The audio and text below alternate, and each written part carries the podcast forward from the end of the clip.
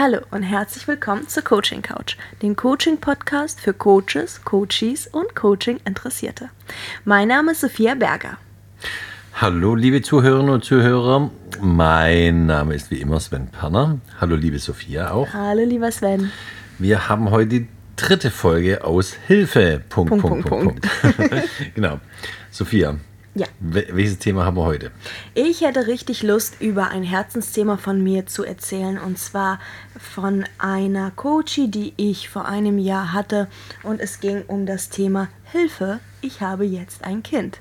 Ja, spannend. Und das heißt, die Situation ist eine sehr erfolgreiche Coachie in einer Führungsposition, ähm, hat lange mit ihrem Partner darüber gesprochen, ähm, dass sie ein Kind haben wollen und wie sie das anstellen wollen und wie sie dann ihre Karriere fortsetzen möchte. Mm, Sie haben auch Nachwuchs bekommen. Herzlichen Glückwunsch an dieser Stelle. Ähm, und dann hat sich plötzlich ergeben, wie soll ich mich jetzt positionieren? Das heißt, die Situation ist klar, ich habe ein Kind und ich habe aber auch gleichzeitig ein Team, was ich zu leiten habe und gerne leiten möchte. Ich habe auch ähm, die Ambitionen weiterzugehen und aufzusteigen. Ich weiß aber nicht, und das ist jetzt das Problem, ich weiß nicht, wie ich allen Rollen, die ich in meinem Leben einnehme, ähm, gerecht werden soll. Ja, nichts Unbekanntes. Ja, also ein Anliegen, was wir tatsächlich oft im Coaching haben, Ja. sowohl von Frauen als auch von Männern. Ja. Also es ist kein reines Frauenthema. Nein, nein, nein, nein. So. Und somit ist das Anliegen, wie finde ich eigentlich für mich die richtige Balance im Leben, Ja. sodass ich ähm, allen Rollen für mich gerecht werde und gleichzeitig mich selbst dabei nicht verbrenne. Ja, wunderbar. Ich weiß, was ich gemacht habe, Sven, aber mich interessiert, wie würdest du eigentlich die Anliegen- und Kontextexploration anfangen? Also es war ja deine Coachie, deswegen ich würde wahrscheinlich hier einsteigen mit der Coaching-Landkarte. Ja, spannend. Ähm, Erstmal eine Analyse des Ist-Zustandes herkriegen. Wo steht sie denn gerade? Also du hast ja schon angedeutet, Arbeit, Familie, Gesundheit, Sport wahrscheinlich wichtig, Partnerschaft. Ähm, was steht sonst noch an? Häuschen gebaut, irgendwie Baustelle? Ist sie noch sozial engagiert in, im Verein oder sowas? Erstmal dieses alles aufarbeiten, auf jeden einzelnen Bereich ihres Lebens, ihre, ihre Rollen auf eine äh, äh, äh, Karte schreiben und dann im Raum auslegen und den Ist-Zustand zu eruieren. Das ist, glaube ich, das A und O hier bei der äh, bei deiner Coachie. Und dann zu gucken natürlich, welche Lebensbereiche nehmen wie viel Raum Genau. ein und ähm, was macht mich glücklich und was nicht. Also da auch natürlich die Zufriedenheit auch mal visualisieren. Ja, genau. Da muss man der so ein bisschen Zeit lassen und nochmal drüber gehen, nochmal drüber durch tiefende Fragen, ja, das sind nicht wirklich tiefende Fragen, aber unterstützende Fragen, das Ganze dann zu sortieren, wie du sagst, was nimmt wie viel Raum ein in ihrem Leben, dass das schön auf dem Boden visualisiert werden kann. Und wenn das dann sinnvoll zu Ende gebracht wurde, ist eben die nächste Frage, wo möchtest du hin, was ist dein Wunschzustand? Und dabei muss man noch im Hinterkopf behalten, wie viel Energie deine Coachie bereit wäre aufzubringen, um in dem jeweiligen Bereich ihres Lebens den Wunschzustand herzustellen. Manche Sachen gehen ja relativ einfach, wo man gar nicht viel Energie reinstecken muss. Und andere, wie zum Beispiel Karriere, einfach so fortzuführen, wie wenn sie kein Kind hätte, das wäre mit mehr Energieaufwand verbunden. Was, wo will sie hin in, ihrer, äh, in ihrem Leben? Das wäre so der nächste Schritt. Ich finde das ganz spannend. Ich habe mich an der Stehgreif-Visualisierung versucht. Das heißt, ich habe ähm, zu dem Zeitpunkt, in der ähm, die Coachie sehr im Affekt war, da waren ähm, sehr viele Gedanken und Gefühle, die sie umgetrieben haben, als wir in die Sitzung der Anliegen- und Kontextexploration gestartet sind. Und so habe ich dann schnell äh, mir einen Stift gegriffen und habe dann aus dem Stehgreif visualisiert, was ist denn alles eigentlich los. Und dann haben wir das sondiert, geteilt und in Themenbereiche auch sozusagen geclustert. Das war das, was ich gemacht habe. Für mich war es zu dem Zeitpunkt wichtig, einmal allen Gedanken und Gefühlen, die die Coachie so umtreiben, einmal Raum zu geben und auch damit sie selbst sieht, das ist eine Menge. Ja. Also wenn man das mal alles immer aufschreibt, welche Rollen man einnimmt, im Leben, wenn man ein aktives Leben führt, das ist schon viel, was da zusammenkommt. Und dann muss man noch denken, der Tag hat nur 24 Stunden und ein paar Stunden davon schläft man. ähm, ja, das ist manchmal schon gehörig, was da alles zusammenkommt. Und jetzt kommen wir eigentlich zu dem Tool, was ich total schön finde für so Work-Life-Themen. Und zwar heißt das. Work-Life-Blending heißt es heutzutage. Oh, Work-Life-Blending. Ja, nicht mehr die Work-Life-Balance, sondern Work-Life-Blending. Ja, ich glaube, in Zeiten von Remote-Arbeit ist das auch jetzt der richtige ja. Begriff. Ne? Ja. Ja, guck mal, ich finde das ganz spannend. Ja, und, flexi und flexible Arbeit, also das ganze Thema New Work, das wirft ja vieles äh, von den althergebrachten Arbeitsideen komplett über den Haufen. Das ist auch nicht mehr so wirklich diese Balance zwischen Arbeit und Privatleben, sondern das verschmilzt viel mehr. Deswegen, ich finde den Begriff Work-Life-Blending gar nicht so schlecht in dem Kontext. Ich muss mich da aber klar positionieren. Ich finde gerade Coaches, die dieses Anliegen haben, wie schaffe ich da eine Balance reinzubekommen, haben eben mit dem Blending ein Problem. Mhm. Das heißt, da werden Dinge gemacht wie beispielsweise, und das kennt jeder von uns, denke ich mal, abends wird nochmal äh, das äh, Surface, der Laptop ausgepackt und da wird nochmal gearbeitet natürlicherweise. Ne? Ähm, ich gucke zwischendurch und checke meine Mails ähm, und bin mit den Gedanken, schweife ich immer wieder, wenn ich äh, zu Hause arbeite oder von zu Hause arbeite, dann das Kind abhole und dann irgendwie sitzt man beim Mittagessen, schweife ich immer wieder ab ähm, und denke an das Office oder was da noch gemacht werden muss ähm, und an äh, die Aufgaben.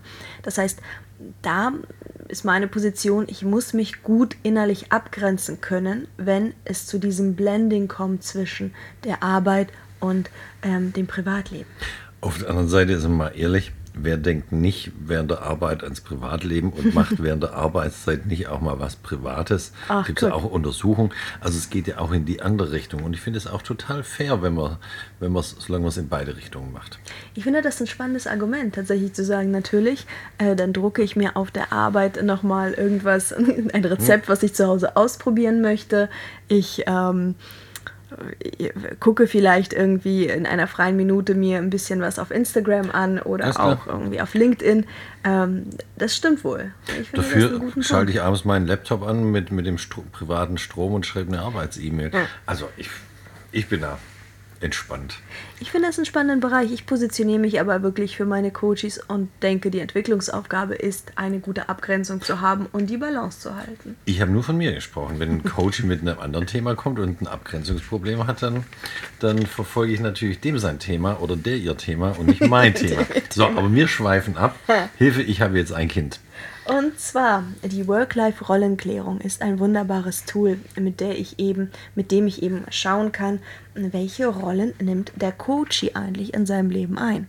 Dafür zeichne ich einen Kreis und dieser Kreis steht erstmal für die 100% Lebenszeit mhm. oder der Zeit, die ich sozusagen am Tag habe.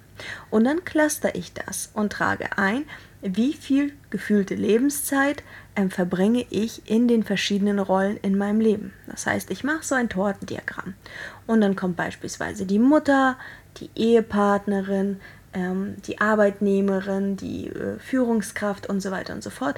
All diese Rollen bekommen einen prozentualen Anteil in diesem Kreis und dabei geht es um die gefühlte Lebenszeit.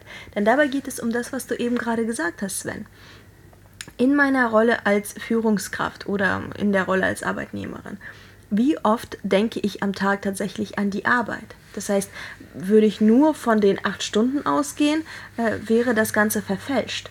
Wir sind ja morgens schon, wenn wir aufstehen, oftmals mit dem Kopf schon im Büro. Mhm. Das heißt, beim Zähneputzen denke ich an das nächste Meeting. Während ich zur Arbeit fahre, ähm, formuliere ich im Kopf schon die nächste E-Mail, die ich noch unbedingt verfassen muss, gehe meine To-Do-Liste durch. Das heißt, wie viel Zeit verbringe ich gefühlt in meinen Rollen?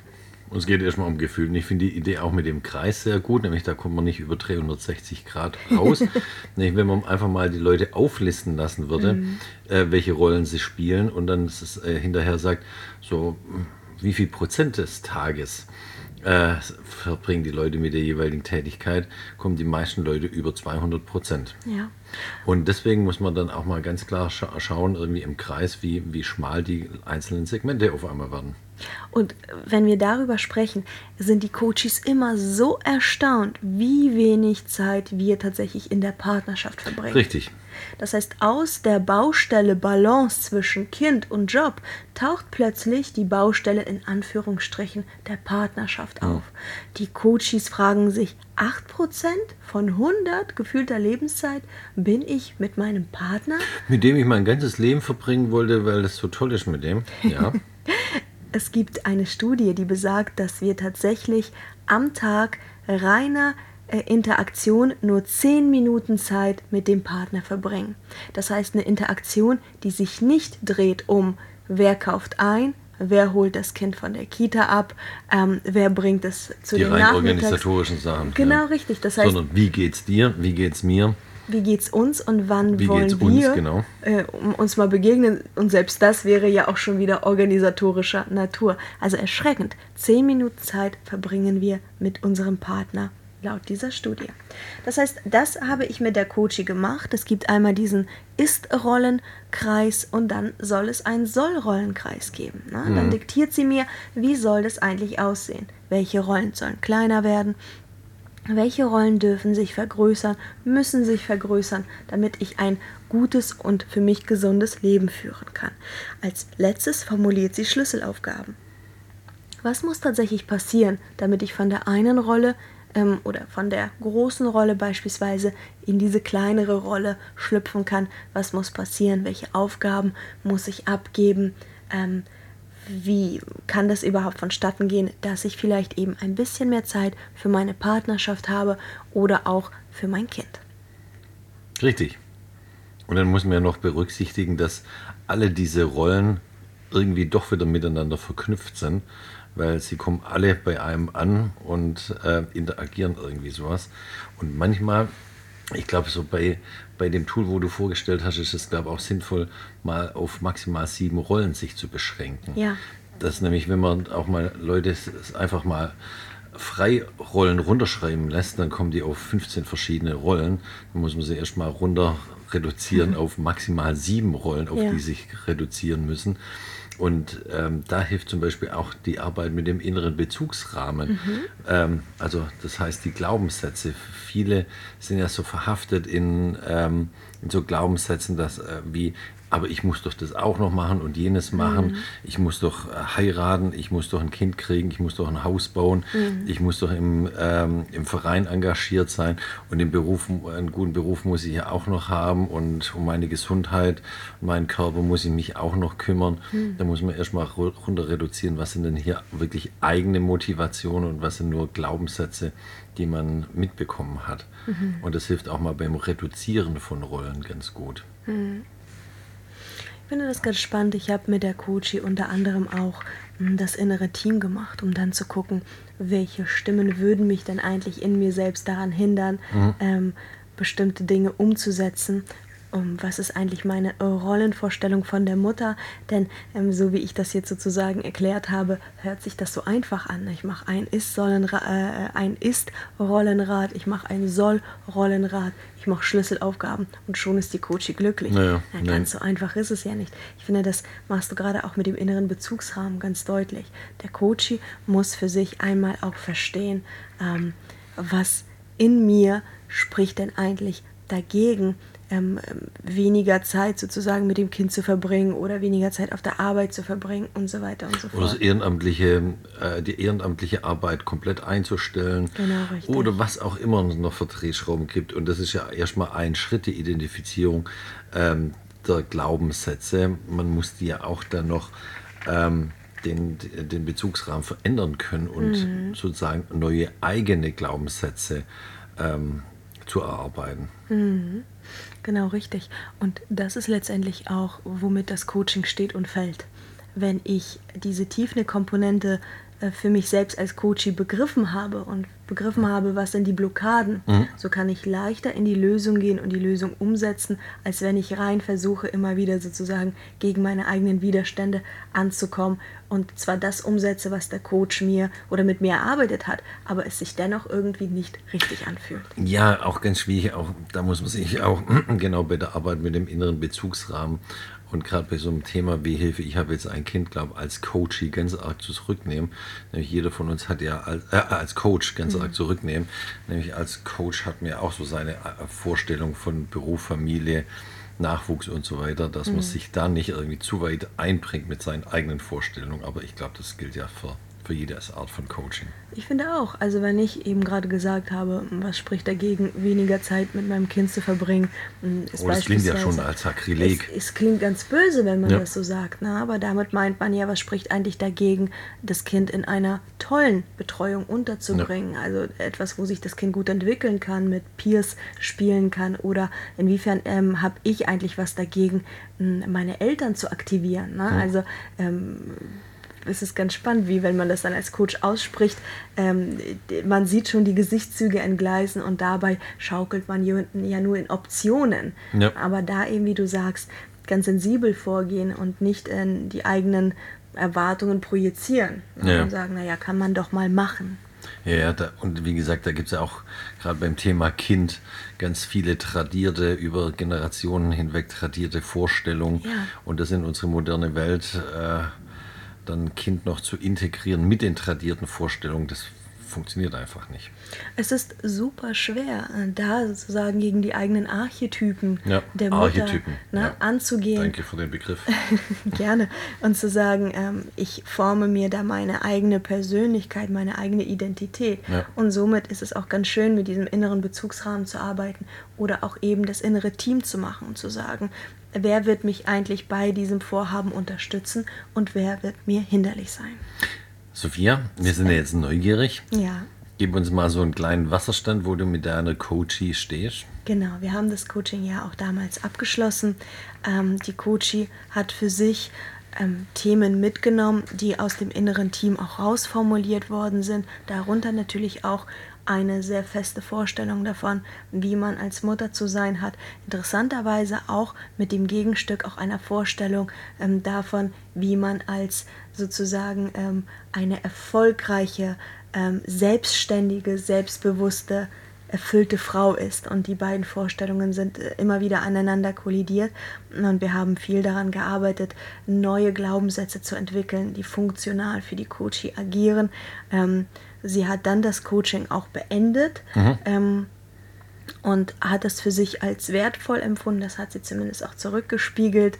Ähm, ich denke, äh, sie konnte vieles gut für sich umsetzen. Ja, wunderbar.